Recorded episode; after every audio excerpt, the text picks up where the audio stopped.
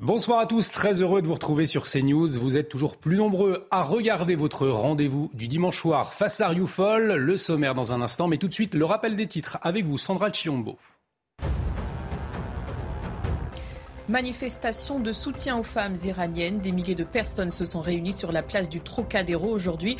Elles dénoncent la répression en Iran depuis quatre semaines. Une colère déclenchée suite au décès de Massa Amini après son arrestation pour non-respect du code vestimentaire. L'ONG Iran Human Rights annonce au moins 95 morts depuis le 16 septembre. Pour Jean-Luc Mélenchon, Adrien Quatennens doit revenir à l'Assemblée nationale. Le chef de file de la France insoumise évoque un des éléments les plus brillants. Il dénonce un lynchage médiatique depuis trois semaines. Il appelle à une graduation des peines qui lui sont infligées. En arrêt maladie, le député du Nord s'est mis en retrait après avoir reconnu des violences conjugales. En Thaïlande, des familles endeuillées continuent de se recueillir. Elles se sont agenouillées devant la crèche où une vingtaine d'enfants ont été tués jeudi. Ce jour-là, un ancien policier armé d'un pistolet et d'un couteau a tué 36 personnes. C'est l'une des pires tueries de masse dans le pays. Le pape François appelle à choisir la voie de la paix. Il a eu une pensée pour les victimes en Thaïlande. Il s'est également exprimé euh, sur la menace nucléaire en Europe suite à l'invasion russe en Ukraine. Le pontife exhorte le monde à tirer les leçons de l'histoire. Face à Rioufol, au sommaire ce soir, la situation en Iran. Les affrontements se poursuivent pour réprimer les manifestations débutées il y a près de quatre semaines. Des protestations déclenchées par le décès de Masha Amini trois jours après son arrestation à Téhéran par la police des mœurs. Mais la mobilisation des femmes ne faiblit pas. La télévision d'État même piratée. Alors le pays vit-il un tournant? Les mollahs peuvent-ils tomber? On en parle au début de cette édition.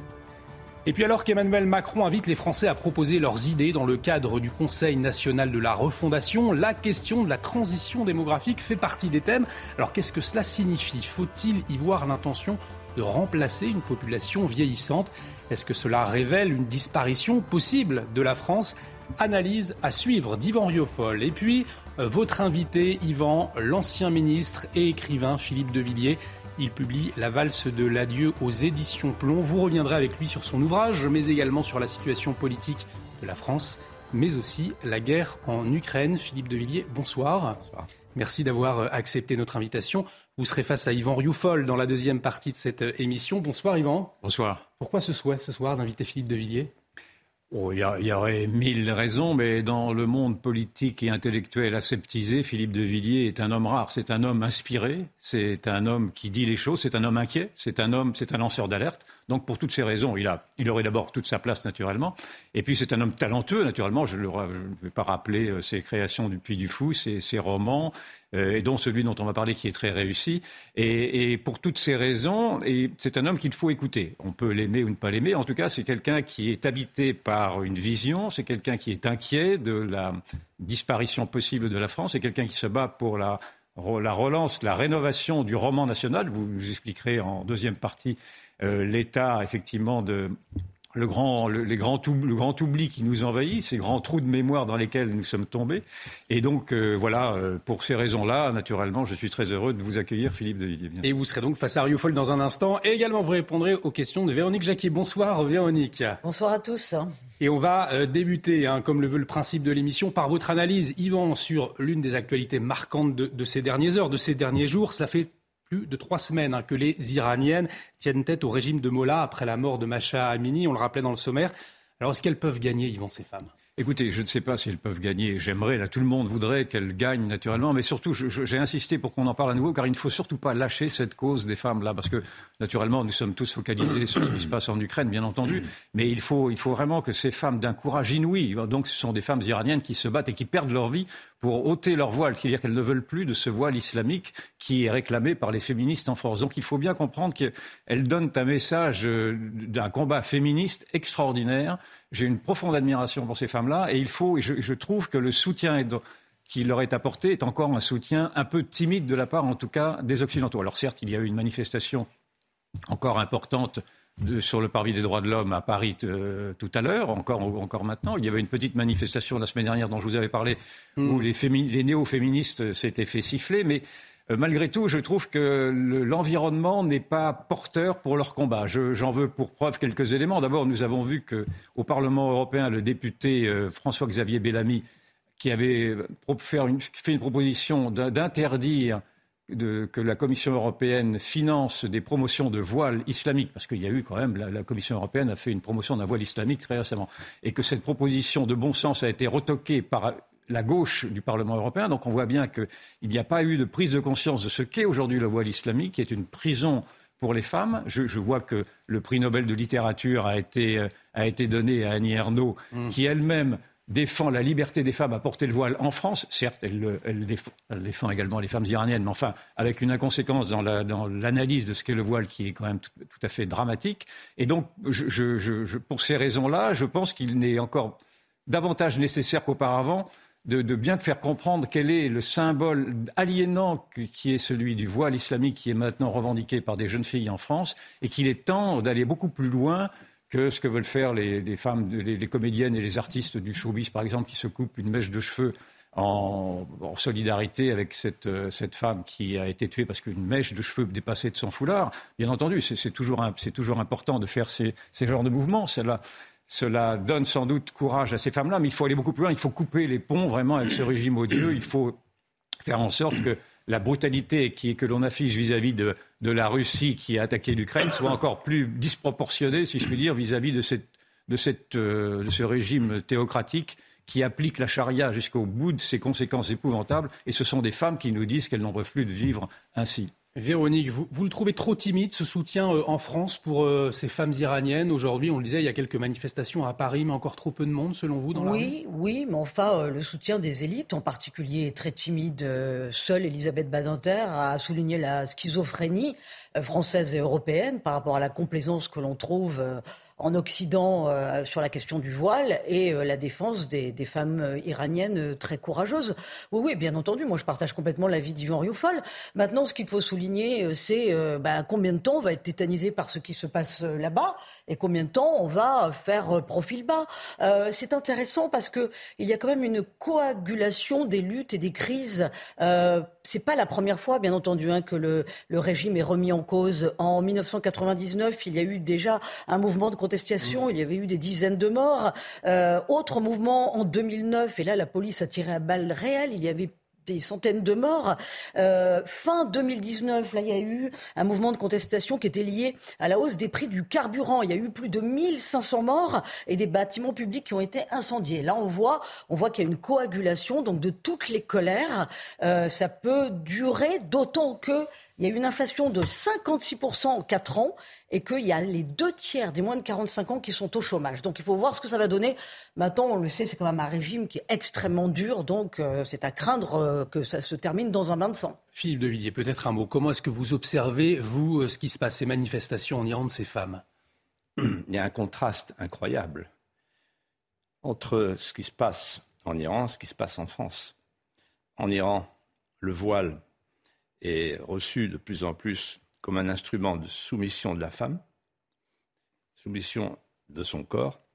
Et en France, si on écoute le wokisme et l'islamisme et tous les collabos, euh, le, voile est reçu, présenté comme un instrument de liberté, un symbole de diversité. Et moi, la deuxième chose qui me frappe, que, que je vous soumets là dans notre conversation, c'est qu'il y a une double offensive en France. Euh, on ne regarde pas du côté de l'Iran. En France, euh, il y a deux, offensives qui se regardent l'une l'autre et qui se concertent et qui se conjuguent et qui peuvent nous, faire mourir. Il y a l'offensive wokiste qui en fait veut soumettre l'homme blanc occidental et l'offensive euh, islamiste qui veut soumettre la femme. Et donc, entre la soumission de la femme, d'un côté, par l'idéologie islamiste, et la soumission de l'homme occidental, c'est-à-dire nous, euh, par le wokisme, il va falloir trouver une petite muse, comme on dit chez moi en Vendée. Et vous en reparlerez tout à l'heure certainement euh, avec euh, Yvan Rioufol.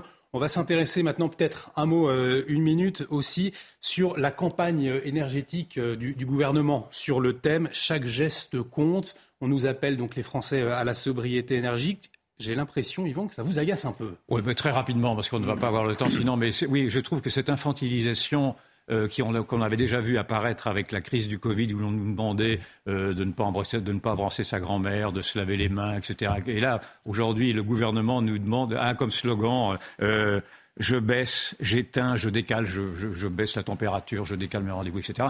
Je trouve cette, cette manière de vouloir infantiliser les gens devient totalement ridicule, d'autant qu'à chaque fois, ce sont des procédés pour, pour masquer des graves lacunes du gouvernement. Euh, sur la crise du Covid, le gouvernement a laissé entendre que c'était en fait les, les, Français qui seraient responsables de tout ceci, alors que c'était l'effondrement du système hospitalier qui était à, qui était à regarder de près, et, et le gouvernement en était responsable. Et là, on nous tient pour responsables si les choses passent mal, se passent mal d'un effondrement, d'un sabotage du parc nucléaire français. Donc je voudrais que les hommes politiques cessent d'instrumentaliser les peurs, cessent d'infantiliser les gens et qu'ils rendent des comptes de leurs propres incompétences. Parce que franchement, je trouve que là, la, goutte d'eau déborde, si je puis dire, et l'irritation que je sens, euh, la colère française que je sens un peu partout, pourrait s'exprimer notamment sur cette manière dont le gouvernement euh, euh, méprise, dans le fond, ceux qu'il prétend diriger. Vous parleriez de, de gadgets, vous aussi, Véronique, du gouvernement face à cette crise énergétique? Alors moi, il y a quelque chose qui me fascine, c'est qu'effectivement, euh, on voit le gouvernement mettre en place un confinement mental énergétique, euh, comme on en a eu un pour le, Covid. Et pendant qu'on veut prendre comme ça les esprits en étau, on voit euh, tout, on en a parlé tout le week-end, hein, cette ruée dans les stations essence, ces Français qui sont pris au piège parce qu'ils ne peuvent plus faire le plein de leur carburant. On se demande si demain les ambulanciers vont pouvoir euh, euh, aller euh, travailler normalement, bien d'autres professions sont concernées. Tout ça pourquoi? Parce qu'on a un gouvernement qui nous dit mais ça va se débloquer dans la semaine, il n'y a pas de pénurie. Alors certes, le mot pénurie, on peut dire que c'est quand il n'y a vraiment plus rien, d'accord.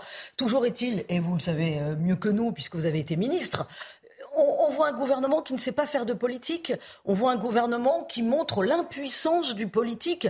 Il y a quand même une loi qui date de 2003 où on peut réquisitionner, euh, prendre euh, quelques personnes et, débloquer les raffineries en disant là, il y a urgence, on, est en train de bloquer un pays. On ne peut pas, en 2022, continuer à être dans la main de la CGT de cette façon.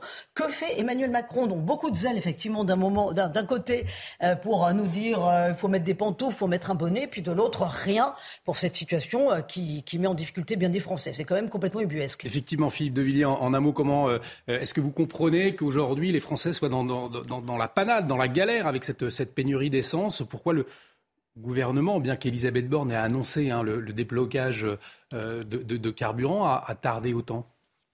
Je pense que le gouvernement fait de l'infantilisation, je reprends le mot de Yvon, et euh, pour, pouvoir mieux dissimuler. C'est une vieille stratégie. Hein. Alors l'infantilisation, on la connaît, c'est vous allez mettre un col roulé, vous allez mettre un slip en laine, euh, vous allez dormir en, en, chien de fusil sous la couette. Euh. C'est-à-dire que Bismarck disait, je m'arrête là où commence la chambre à coucher. Bah là maintenant, on est, rentré dans, on est rentré dans la chambre à coucher, on est rentré au domicile des gens. Infantilisation et dissimulation. Parce qu'en fait, ça fait 20 ans, 30 ans que les hommes politiques ont rompu, pour des raisons démagogiques, au nom d'une écologie euh, de propagande, euh, avec la politique qui, aujourd'hui, euh, si on l'avait suivi, ferait de la France, si vous me passez l'expression, les rois du pétrole. C'est-à-dire qu'aujourd'hui, si on avait nos centrales nucléaires, on n'aurait aucun problème. Et les Français ne seraient pas obligés de porter le col roulé de, de, de M. le maire. Et j'ajoute un point que je soumets à votre sagacité. Vous dites, vous qui avez été ministre, eh bien, quand moi j'étais ministre, euh, il y avait la politique et le privé. Le privé, c'était la liberté. Et on voit avec le féminisme, le néo-féminisme par exemple, qu'on entre chez les gens, euh, que, le principe de la délation, le principe de la présomption d'innocence, tout, tout est chamboulé, on entre chez les gens. On va dans le privé, on fait du privé le public. Et avec Macron, euh, confinement l'année dernière, confinement du Covid, le confinement sanitaire. Vous êtes dépestiféré, vous ne faites pas le travail, vous ne portez pas vos masques, on va vous enfermer. Donc en fait, on est dans le privé. Vous êtes enfermé chez vous, on passe au privé, et là, aujourd'hui, on recommence. Vous allez maintenant chauffer à 19 degrés. Et pendant ce temps-là, qu'est-ce qu'on fait? Tous ces messieurs, vous savez, ils seront bientôt, là, dans un mois. Ils seront dans des stalles réfrigérées avec des milliardaires, aux ordres du suzerain, le prince du Qatar. Dans l'actualité également, Yvan, vous vouliez euh, y revenir, c'est cette mise en œuvre du Conseil national de la refondation, Emmanuel Macron, qui invite tous les Français à proposer des voies pour notamment mettre en place une transition démographique. Alors, en quoi est-ce que cette perspective, Yvan, elle vous inquiète? Eh, J'ai été étonné qu'une sorte d'omerta se soit euh, imposée sur cette, euh, annonce du, du, du président de la République de de faire réfléchir les Français sur une transition démographique. Si les mots ont un sens, la transition, c'est le passage d'un État à un autre. Et si les mots ont un sens, la démographie, c'est l'état d'un peuple. Donc le président de la République nous propose de réfléchir à la transition d'un peuple à un autre. Donc il nous propose de réfléchir, dans le fond, au remplacement d'un peuple à un autre. Donc pourquoi pas au grand remplacement, cette prétendue théorie complotiste euh, qui, euh, qui, qui, serait, euh, qui déshonorerait ceux qui qui voit effectivement qu'il y a, bien entendu, des, opérations, en tout cas, de substitution démographique. Ça avait été décrit depuis très longtemps par notamment la démographe Michel Tribala. Et donc, de voir que le président de la République lui-même théorise et, trouve. Alors, certes, il, il ne décide pas, il invite les Français à y réfléchir mais trouve qu'il y a une conviction à défendre ce sujet-là, cela montre bien quelle est la déconnexion totale aujourd'hui du chef de l'État vis-à-vis des, des, préoccupations de, de, la majorité des Français qui, eux, sont beaucoup plus enracinés que lui, que lui euh, qui prétend vouloir défendre un modèle d'une société ouverte, déracinée, un modèle de société à la Soros, d'une société défendue par l'Union européenne, d'une société défendue par les mondialistes. Et l'on voit bien d'ailleurs que euh, cette, cette, réflexion du président de la République, qui n'a pas suscité encore une fois de débat, on a simplement remarqué, euh, c'était lundi sa mmh. vidéo, qu'il porte, portait un col roulé euh, pour, euh, pour signifier en effet qu'il fallait maintenant lutter contre Poutine avec un col roulé, enfin des aberrations de ce genre. Euh, on n'a pas, je, je, pense que l'on on voit très exactement ce, qu'est, ce qui habite la politique et l'idéologie de ce président de la République-là, qui ne veut pas voir la souffrance des gens qu'ils se sentent en effet, mais on y reviendra tout à l'heure, qu'ils se sentent agressés dans leur, dans leur existence, dans leur culture, dans leurs racines, et qui tout au contraire euh, veut une, une, société du métissage, une société où les, les, les cultures, les, les, religions seraient équivalentes et remplacées, et remplaçables en tout cas. Et d'ailleurs, on comprend mieux pourquoi il avait signé le pacte de Marrakech, qui était un document de l'ONU qui avait été proposé en 2019, qui est une ode à l'immigration, une ode non pas à, non pas à l'intégration, mais une ode à l'inclusion, c'est-à-dire c'est le stade ultime, c'est-à-dire que non seulement vous abandonnez l'assimilation qui est l'ADN de la France, on fait les Français par ceux qui veulent être Français, non seulement vous abandonnez l'intégration, vous, vous, promouvez l'inclusion qui est en fait de demander aux gens qui veulent nous, rejoindre de venir tels qu'ils sont, c'est-à-dire en multipliant naturellement les, contre-sociétés, les multiculturalismes, etc. Donc je trouve que c'est une folie que de vouloir naturellement cautionner ceci, et je m'étonne en effet que ce, cette, cette annonce du gouvernement, cette annonce du président, pardon, qui avait déjà, que j'avais déjà noté, je crois que c'était dans le, la, la, semaine dernière, il me semble que j'avais déjà, ou la semaine d'avant, je ne me souviens plus, que j'avais alerté sur ce terme-là, euh, qui, qui, montre effectivement que le président de la République ne se soucie pas du tout euh, du peuple qu'il prétend représenter. Donc est-ce que vous sous-entendez finalement qu'Emmanuel Macron ne tient pas compte de la réalité du terrain À, l'évidence, il ne tient pas compte de la réalité du terrain. Si l'on voit bien que si, si on doit faire l'inventaire aujourd'hui de toutes les violences qui s'établissent dans toutes les villes ouvertes, et singulièrement Nantes, on en parle souvent, mais mmh. c'est bien le résultat d'une immigration impensée, on voit bien que le président de la République non seulement ne voit pas cela, mais il a même décidé, et euh, peut-être y reviendra-t-on reviendra également, de faire en sorte que, le surplus d'immigration, de, peuplement qui n'arrive plus à s'intégrer dans les, dans les cités et pour cause, va aller, euh, va aller s'intégrer aujourd'hui dans les zones rurales qui jusqu'alors ont été préservées et des zones rurales qui avaient été euh, choisies précisément par ceux qui habitaient jusqu'alors dans les cités et qui en avaient été chassés pour constituer cette grande France de la périphérie, cette France, euh, cette France qui est très majoritaire. Et donc, il y a vraiment une violence identitaire et l'on voit bien que les réactions d'ailleurs des, citoyens sont très, violentes. Ah, je crois que c'est dans la commune de Calac, pardon, en Bretagne, il y a une forte opposition à ce que, en effet, euh, des, réfugiés viennent s'y installer sans qu'il y ait eu consultation euh, de, la population. Euh, CNews a fait paraître un, sondage qui montre, cette semaine, qui montre que 80% mm. des Français pensent qu'il y a un racisme anti-blanc. Et vous avez eu un témoignage cette semaine d'un élu PS euh, des Mureaux, qui quitte sa ville des Mureaux après y avoir été pendant 15 ans, parce que, dit-il, être blanc, athée, non communautaire et gay aux Mureaux, ça pose un problème. On lui avait dit, on avait dit de lui, euh, le blanc quitte ma ville, on est maintenant ici chez nous. Ce genre, ces, genres de rejet de l'autochtone par des peuples euh, venus d'ailleurs est quelque chose de, maintenant tout à fait banal, tout à fait récurrent. Nous nous dirigeons même, je pense, vers des sortes de guerres civiles, ou en tout cas de guérillas déjà, qui, qui annoncent peut-être demain des guerres civiles. Et je trouve qu'il est suicidaire, qu'il est euh, absolument irresponsable de la part d'un chef de l'État que de vouloir promouvoir ce grand emplacement dont on dit qu'il n'existe pas. Vous parlez de révolte de parias, ça semble un, peu fort tout de même. Vous la voyez où cette révolte de parias ben, La révolte des parias, on la voit, on la voit déjà un peu partout. On la voit déjà. Poutine se réclame être, de, être ce porte-parole des parias là. On la voit, euh, vous voyez, euh, pardon, euh,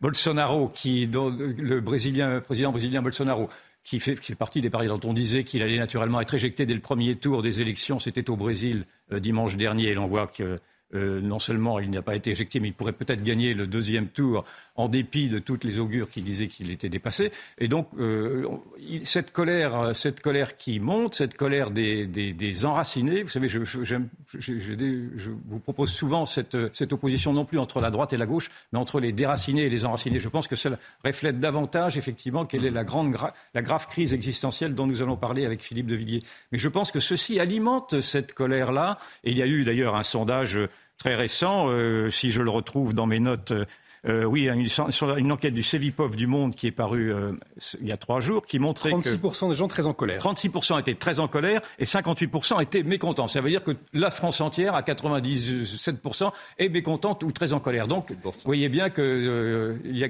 cela, on est, nous vivons sur un volcan. Et pourtant, Véronique, l'opinion semble résignée. Euh, alors, euh, oui et non. non Je pense qu'au contraire, il y a une petite musique qui monte et quand le président s'exprime de la sorte, justement, il ne prend pas soin de son peuple. Moi, je crois que c'est quelque chose de très important. On parle tout le temps du care, on met cette idée du, soin, de prendre soin de l'autre, mais prendre soin de son peuple quand on est président de la République, ça devrait signifier quelque chose. Or, quand il parle, comme euh, l'a expliqué Yvan, moi, je me mets à la place des 4 millions de Français qui sont en attente d'un logement décent. C'est-à-dire, c'est bien gentil de vouloir euh, mettre des migrants ou de vouloir, euh, à sa façon, vouloir faire une nouvelle politique pour repeupler les campagnes. Mais toujours est-il qu'il y a des Français qui ne se sentent pas euh, vivre dignement. Donc, il y a quand même 4 millions de mal logés. C'est indécent qu'il n'y ait pas de politique pour ces Français-là. Et il y a 9 millions de pauvres. Donc je pense que avec cette politique de, migration, de, euh, on, veut... Euh, on est plus que dans le Caire, on est dans... Euh, de l'humanité idéologisante, mais qui, qui fait que les, Français ne s'y retrouvent plus. Moi, je connais beaucoup de Français qui sont désemparés. Pour conclure, avant de vous retrouver face à Rioufol, Philippe de Villiers, pour conclure sur ce thème vous avez posé la question, la France peut-elle disparaître? Ma réponse est oui, hélas. Parce que c'est une marqueterie fragile, c'est un acte de la volonté, c'est un acte politique, puissamment politique. En fait, une nation est, composée de trois éléments constitutifs. Une mémoire commune, un art de vivre qu'on partage et une langue qu'on protège. Reprenons d'un mot, une mémoire commune. On connaît un véritable mémoricide. La déséducation nationale euh, fait grandir des plantes d'hébétude qui promènent leurs étourdissements dans l'air du temps. Donc le mémoricide, c'est la désaffiliation, c'est la rupture de la transmission, mmh. désaffiliation biologique et morale. Deuxièmement, l'art de vivre. L'art de vivre, il est combattu sur les deux ailes par le système wokiste qui veut en finir avec notre civilisation occidentale et par le système islamiste qui veut installer son communautarisme et, euh, euh, nous déciviliser pour nous reciviliser. Avec des élites qui sont des dhimmis, Véronique avait raison. Des dhimmis, c'est-à-dire des gens déjà soumis. Et troisièmement, la langue. Alors la langue, euh, la langue française, aujourd'hui, elle est contrebattue par la cancel culture, on n'est plus avec une langue nationale, ils parlent d'une langue inclusive. On voit ce que ça veut dire. Ça veut dire qu'ils vont massacrer la langue. Et donc, moi, j'appelle tous les Français qui nous regardent, là, les 36%, à se lever, à se dresser pour dire la France est un acte d'amour. Et donc, on la défendra jusqu'au bout. Il faut, il faut donner sa vie pour ça. Il faut donner sa vie pour ça. C'est le moment. Il faut, il faut se lever et dire non, vous arrêtez maintenant les politiciens. Vous arrêtez. Parce que ça fait 40 ans que la France, pour les politiciens, c'est un espace d'expérimentation, ils appellent ça l'hexagone, où on peut faire du multiculturalisme et faire venir tout le monde. Et puis il y a M. Macron qui dit oh, on va repeupler les campagnes. La dernière fois qu'un mec a fait ça, c'est chez Ceausescu. Vous aurez l'occasion d'en reparler dans un instant. On est obligé de, marquer une pause. Philippe Duvillier, vous serez face à Yvan Rioufol tout de suite. Restez avec nous sur CNews. On marque une pause. À tout de suite.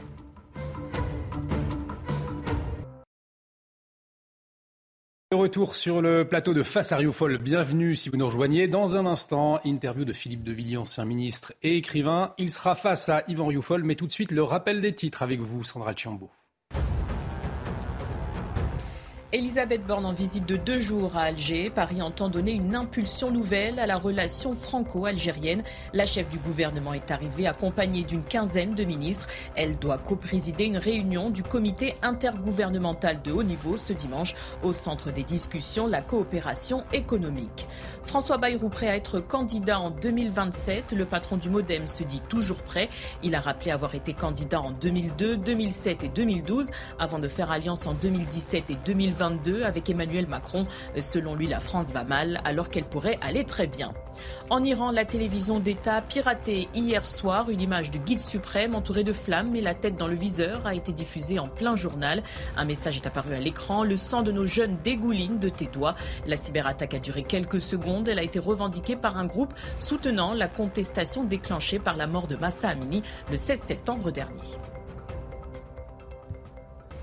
Face à Rioufol, ce soir, l'ancien ministre et écrivain Philippe de Villiers, vous publiez euh, La valse de l'adieu aux éditions Plomb.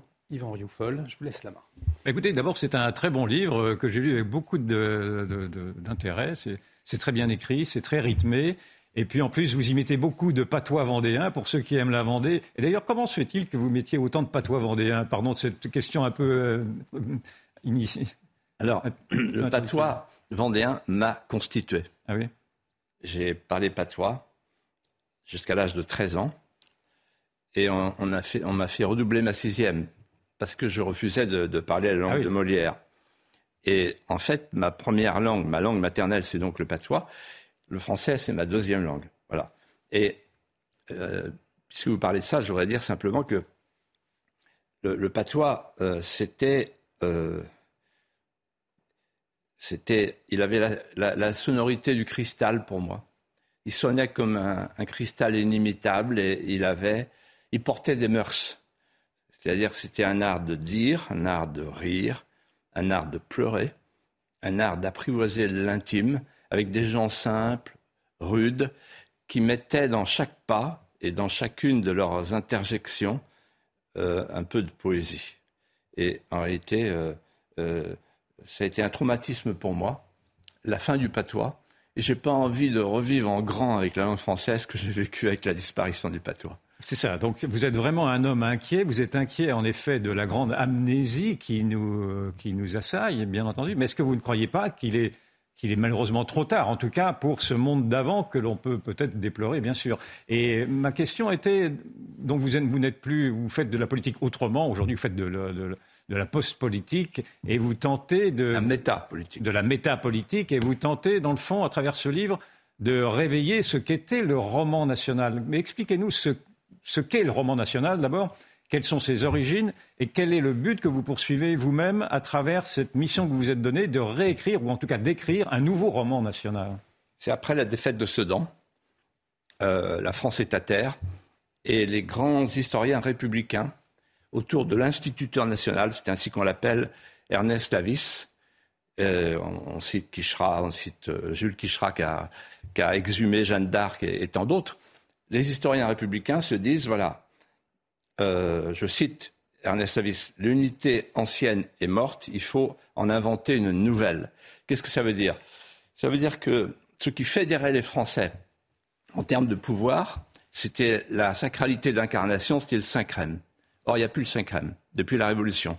Donc, il faut inventer un 5 de substitution. C'était ça l'idée fondatrice du roman national.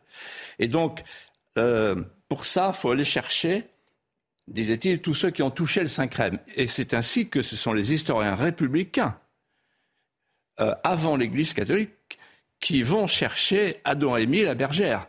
Jeanne d'Arc, parce qu'elle a touché le Saint-Crème. Le roman national, il a, il a préparé des générations euh, de Français qui se sont retrouvés dans la tranchée ensemble, qu'ils croient au ciel, qu'ils croient, euh, qu'ils n'y croient pas. Et c'est en mai 68 que le roman national a été frappé mortellement. Il a pris un, cocktail Molotov euh, tiré depuis la Sorbonne occupée. Et à partir de cet instant-là, de, ce, de cette période de torpeur, l'histoire a été livrée aux sciences sociales jargonnantes et mortifères. On a tué l'épopée et les historiens ont été invités à devenir des médecins légistes. Plus de chronologie, plus de légende. Euh, ils ont oublié la phrase de Justel de Coulanges, le grand historien. Les peuples qui ne rêvent plus meurent de froid. Et donc, en fait, le roman national est mort. Euh, on a cessé de penser que les enfants avaient besoin non seulement de pain, mais aussi de comprendre ce qu'étaient les mousquetaires, leur élégance, ce qu'était la colombe du baptistère, ce qu'était le soleil de Serlis, etc. Et donc on tente de faire vivre un peuple avec le seul évangile des droits de l'homme, euh, qui ont perdu en route le citoyen, et qui sont devenus maintenant euh, euh, les droits de l'homme capricieux. On voit bien, puisque maintenant on dit à un enfant de 8 ans, est-ce que tu es une fille, un garçon, etc. Et donc on voit bien, et c'est ce qu'avait compris Ernest Lavis, et que moi je, veux reprendre avec tant de, gens qui comprennent ça.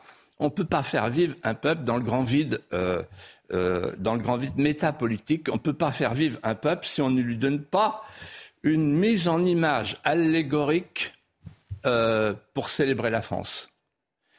Aujourd'hui, euh, si on ne donne pas, Yvan Rieffol, euh, aux jeunes Français de papier pour qu'ils deviennent des Français de désir, si on ne leur donne pas nos héros, nos saints, nos bravoures, nos grandeurs sacrificielles, alors ils vont ailleurs chercher d'autres héros, d'autres saints, d'autres bravoures, d'autres grandeurs sacrificielles. Donc c'est vital. C'est-à-dire que si on veut sauver la France, euh, de la mauvaise passe où elle se trouve, il faut deux choses. Il faut le rempart et il faut la maison. Le rempart, c'est le limès chez les Romains. Quand ils ont donné le limès à la garde du barbaricum, été la fin. Parce que sans frontières, vous ne pouvez pas survivre. On est envahi, on est envahi puis colonisé. Et deuxièmement, la maison. Euh, dans une maison où on ne sait plus, dans une maison qui ne sait plus où elle habite, il euh, n'y a, plus de ciment. Une nation, c'est un lien amoureux. Il faut refaire un peuple amoureux. Et en fait, le roman national, c'était un roman euh, du temps de Vidal de la Blache, le grand géographe, celui qui était fondé euh, sur l'idée de la grandeur de la France, la puissance. On passait par la porte de la puissance. Moi, je pense que c'est fini, parce que tout le monde voit bien que la France est un pays euh, qui n'est plus puissant. on ne peut plus parler aux jeunes qui sont des écorchés vifs de la grandeur, de la puissance. En revanche, il y a une autre porte par laquelle ils passent tous. Et je vois 80% de mes lecteurs sont des jeunes de 20 ans. Cette porte, c'est la porte du beau. Il ne faut plus dire aux, jeunes, comme avant, comme du temps d'Ernest Lavis, regarde la France comme elle est puissante, regarde la France comme elle est grande, regarde les taches roses sur la planète, la France. Non, il faut leur dire, regarde la France comme elle est belle. Il faut donc aller il faut franciser nos songes, aller chercher dans nos, dans nos enfouissements des, des, des, tendresses françaises et les mettre à la portée de tous les jeunes Français. Et le roman national, malgré tout, avait eu comme support essentiel l'éducation nationale. Or, aujourd'hui, l'éducation nationale participe à ce grand trou de mémoire. Elle ne transmet plus précisément la mémoire collective. Comment pouvez-vous, comment voyez-vous que ce roman national que vous voulez faire renaître puisse renaître sans que l'éducation nationale elle-même ne se réforme en profondeur? Ben, vous, regardez euh, le succès des historiens Franck Ferrand, Stéphane Bern, regardez Christian Petit-Fils, regardez Jean Sévilla et, tant d'autres. En fait, jamais, voyez, là, aujourd'hui, on a des jeunes qui sont des âmes en manque, des âmes appelantes, palpitantes. Elles cherchent la source vive. Qu'est-ce qu'elles cherchent? Les racines, vous l'avez dit tout à l'heure. Les racines les jeunes cherchent à retrouver leurs racines. Et donc, si par tous les moyens, par tous les médias, naturellement par l'écriture, on propose à nouveau aux jeunes euh, le rêve français tramé dans l'étoffe des songes, la France redeviendra la France. Mais je persiste dans ma question. Est-ce que l'éducation nationale est l'instrument de cette transmission du roman national? Alors, j'ai parlé de déséducation nationale. Aujourd'hui, c'est le, le, grand vide. Mais à partir du moment où le grand vide, euh, euh, comment dirais-je, euh, crée un appel d'air pour, pour, les islamistes, comme c'est le cas aujourd'hui, regardez les réseaux sociaux avec le doigt, etc., il y aura des choses qui se feront ailleurs. Dès que deux familles sont réunies, c'est ce qu'elles font aujourd'hui. Elles créent une école. Donc il y a l'école parallèle. De même qu'il y a la télévision parallèle avec les réseaux, regardez, les plateformes, etc. On n'est plus du tout dans un temps où il, fallait. Là, vous voyez, vous êtes victime, Yvan, de, votre euh, euh, comment dirais de votre conception classique de, de, la vie en société. C'est fini maintenant. Il y a mille canaux qui permettent à ceux qui tiennent la petite luciole dans leurs mains hésitantes euh, d'apporter la lumière. Je ne demande qu'à vous croire. Euh, revenons sur votre roman. Expliquez-nous quelle est la trame historique de ce roman, dont, le titre est en fait inspiré d'une œuvre de Chopin. Oui, alors, en, fait, ce, ce livre, j'y tiens beaucoup parce que c'est une, une, histoire que je porte en moi depuis la plus tendre enfance. À chaque fois qu'on passait au Mont des Alouettes, euh, qui est notre Everest à nous, 250 mètres, en Vendée, dans le bocage jourdain.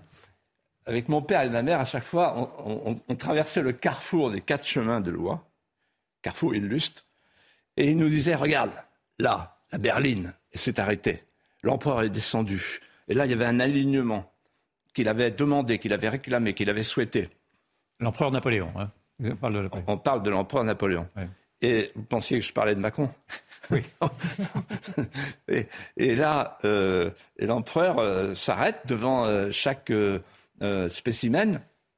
Il y a une jeune fille qui est habillée en hussard. Il dit Mais vous faisiez quoi, vous, pendant la Grande Guerre? La Grande Guerre, c'est la guerre de Vendée.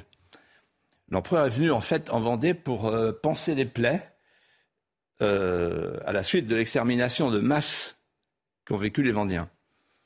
Il avait refusé de se battre contre la Vendée. Donc il vient leur dire je, vous comprends. Et il dit à la jeune fille alors vous faisiez quoi pendant la guerre de, Vendée? Et elle, hésite puis elle dit euh, j'étais blanche. Il esquisse un sourire et il se retient pour, qu'on ne voit pas qu'il sourit. Et il passe au suivant. Il a une écharpe le suivant. Il dit vous êtes le maire? C'est une de vos administrées? Non, c'est ma sœur. Et vous? Vous faisiez quoi pendant la guerre de Vendée? Sire, euh, sire je j'étais neutre. Vous n'étiez qu'un Jean foutre. L'empereur n'aime pas les neutres. Et voilà que ce garçon qui s'appelle Jean Regrenil, qui est maire de Sainte-Florence, de Loire, et qui est luthier de métier, ménestrier, fabrique des instruments bissonniers, il va tout perdre. Mais il a l'oreille absolue. Qu'est-ce que c'est?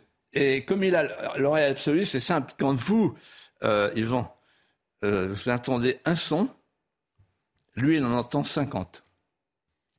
Donc il entend, il décompose les chardonnerets, euh, les poules au vélos, etc., euh, les mésanges, il entend tout. Et donc il recompose tout. Et il va inventer un instrument qui s'appelle le violon d'aulne. Et là, tout ça, tout ça est vrai, tout ça, ça est documenté, et, très, très documenté. C'est une histoire largement authentique. Oui avec quelques détails. Et ça fait 40 ans que je travaille dessus et ça fait 4 ans que j'écris. Donc si vous me demandez ce qui est vrai et pas vrai, je ne sais plus. et donc, mais en tout cas, ce que je sais, c'est qu'un jeu, à un moment donné, mais ça, je ne veux pas dévoiler la fin, c'est que ça va le conduire euh, à devenir un grognard. Il va être fifre d'honneur. Et par la musique, il va se sauver. Et euh, c'est une vie trépidante, euh, magnifique, euh, que seule la musique peut laisser imaginer. Laissons, laissons de côté votre livre pour l'instant et revenons. à... Vous savez que pour faire ce livre, j'étais obligé de faire des stages, séjours chez les luthiers. Oui, euh, en effet, c'est très, très documenté. Vous, et, vous avez exploré également vos archives familiales. Il y a un peu de votre histoire d'ailleurs. J'ai appris d'ailleurs à travers ce livre que vous aviez des, des, ascendances russes. Vous êtes. Euh, oui. D'ailleurs, que pensez-vous Est-ce que je peux faire une incise? Est-ce que, qu'est-ce que, que pensez-vous aujourd'hui de ce conflit entre l'Ukraine et la Russie? Est-ce que cela vous, est-ce que vous vous sentez impliqué dans votre âme, un peu de votre âme slave, dans le fond, ou pas? Alors, je vais vous raconter une anecdote pour vous répondre, et qui dit tout? Lorsque Alexandre Solzhenitsyn, le grand dissident, euh, est venu en Vendée, il est venu chez moi, quatre jours. Et le 24 septembre 1993, à table, le soir, avec mon ami Dominique Souchet, qui était un grand diplomate qui l'a fait venir en Vendée, euh, pour commémorer le bicentenaire de, de, la Vendée martyre. À un moment donné, on lui parle de l'Ukraine. Et il nous dit ceci, on, a fait répéter Nikita Stru, l'interprète, deux fois pour être sûr d'avoir bien compris. Il a dit ceci, mes enfants sont encore jeunes, mais si l'un d'entre eux, un jour, voulait aller se battre en Ukraine, je ferai tout pour l'en empêcher. Voilà. C'est une lutte fratricide. Donc un conflit inutile. Oui. Moi, ce qui m'inquiète beaucoup, euh, puisque vous voulez faire une incise, allons jusqu'au bout, il y a quatre puissances nucléaires qui sont impliquées. La France, l'Angleterre, la Russie, les États-Unis. Et euh, tous les militaires et tous les politiques savent enfin ceux qui ont une conscience civique, qu'il faut faire attention euh, à ne pas revivre 14, l'escalade avec les barreaux. Et surtout, ils savent que la doctrine d'emploi de, de l'arme nucléaire, c'est la doctrine de non-emploi. C'est une arme de non-emploi, c'est une arme dissuasive. On menace, mais on ne l'utilise pas. Or là, on est en train d'apprivoiser, à longueur d'article, par des déclarations, à mon avis, imprudentes, y compris de nos dirigeants, euh, on est en train d'apprivoiser l'idée que les, missiles, tactiques, ben voilà, euh, ils vont peut-être être, utilisés sur, sur, les différents théâtres. Donc, je suis très inquiet. Et donc, en fait, il n'y a qu'une solution, en fait. C'est que tous s'y mettent pour un cessez-le-feu. De chaque côté. Un cessez-le-feu. Euh, la France et l'Allemagne avaient intelligemment, à la suite du format Normandie, préconisé des accords qui, sur le papier, étaient euh, assez remarquables. C'était les accords de Minsk, qui prévoyaient une autonomie constitutionnellement garantie par euh, la, constitution ukrainienne. Malheureusement, la France et l'Allemagne n'ont pas eu la volonté politique d'aller jusqu'au bout, euh, et on est dans cette situation. La France, au début, Macron avait un contact avec Poutine il parlait avec Poutine. Euh, j'ai pensé à ce moment-là que la France pourrait être un médiateur, ce qui est sa vocation. Quand on voit Erdogan, c'est lui qui a bien joué. C'est lui le médiateur. C'est lui M. Bozofis. Pourquoi? Parce que lui, il a dit Moi, j'aide les Ukrainiens avec mes drones, les drones turcs. En revanche, pas de sanctions. Parce que là, ce que fait Macron, euh, on ne le dit pas trop, mais je vais quand même le dire. En fait, euh, il punit les Français en, punissant la Russie. Puisque c'est nous qui payons l'essence. Je ne voulais pas vous répondre tout à l'heure, je vous réponds maintenant. Tous ces problèmes d'essence qu'on a, les problèmes de gaz. Et qu'est-ce qu'on fait? On envoie Mme Borne chercher la solution. Euh, gaz contre visa avec 16 ministres en Algérie. Ça, ne vous dit rien? Ça, personne ne dit rien. On, on va chez le Suzerain on va chez le suzerain lui demander du gaz. Je vous et, contre le gaz, on va donner les visas. Je vous il ne reste plus qu'une minute, malheureusement. Véronique Jacquier, je suis désolé. Oui, très rapidement, il y a aussi un sujet qui vous inquiète pour la France, c'est la possible légalisation de l'euthanasie. Alors, euh, qu'est-ce que vous vouliez dire là-dessus? Ce que je veux dire, c'est que euh, le, le, grand rabbin, Haïm Corsia, a eu un mot décisif et qui suffit à ma réponse c'est une rupture anthropologique tragique. Pourquoi? Parce que les, médecins ne vivent que par le serment d'Hippocrate. Mhm. Si on met fin au serment d'Hippocrate, on met fin aussi au décalogue, c'est-à-dire tu ne tueras pas. Et si on dit tu tueras dans certains cas, mais simplement exceptionnel, on sait ce qui s'est passé pour l'avortement. Ok. Donc on ouvre la brèche. Et, et moi qui ai 73 ans, je me dis, avec cette loi-là, je vais faire vachement gaffe à mon entourage. à mon médecin, à l'infirmier, euh, euh, je vais prendre des contacts amicaux avec l'hôpital de La Roche parce que si jamais et puis avec les pattes des herbiers, avec les pattes des herbiers parce que euh, dans mon dos quand j'aurais pu m'écarter, j'entendrais derrière la porte les mecs en train de dire ouais ce serait peut-être mieux pour lui. Allez ouais et c'est sur ces mots. Et pour la société. Voilà. On, arrive, vous savez que on arrive au terme de cette émission. vous savez ce que ça prépare l'euthanasie, ça prépare l'eugénisme une société dans laquelle on choisit de faire vivre et de faire mourir ceux qui vous plaisent. Merci Philippe de Villiers, ancien ministre écrivain. Je rappelle euh, votre livre La valse de l'adieu aux éditions Plomb. Merci euh, Yvan Rioufol, on se retrouve la semaine prochaine, même heure. Merci Véronique Jacquet. On vous retrouve dans un instant, Enquête d'esprit. En deux mots, le sommaire ce soir. Enquête d'esprit euh, qui s'intéresse à la situation des chrétiens de Chine, hein, qui évidemment ne vivent pas forcément euh, a découvert leur religion. Il y a une église clandestine en Chine. Et puis on va revenir aussi sur euh, la, polémique euh, qui est née de, l'émission Quai d'esprit de la semaine dernière, où on s'interrogeait sur l'existence du diable. Et il y a un prêtre exorciste qui vient et qui explique pourquoi c'est une réalité pour l'Église catholique. Enquête d'esprit donc à suivre. Je retrouve à 22h pour Info du Monde. Excellente soirée sur CNews.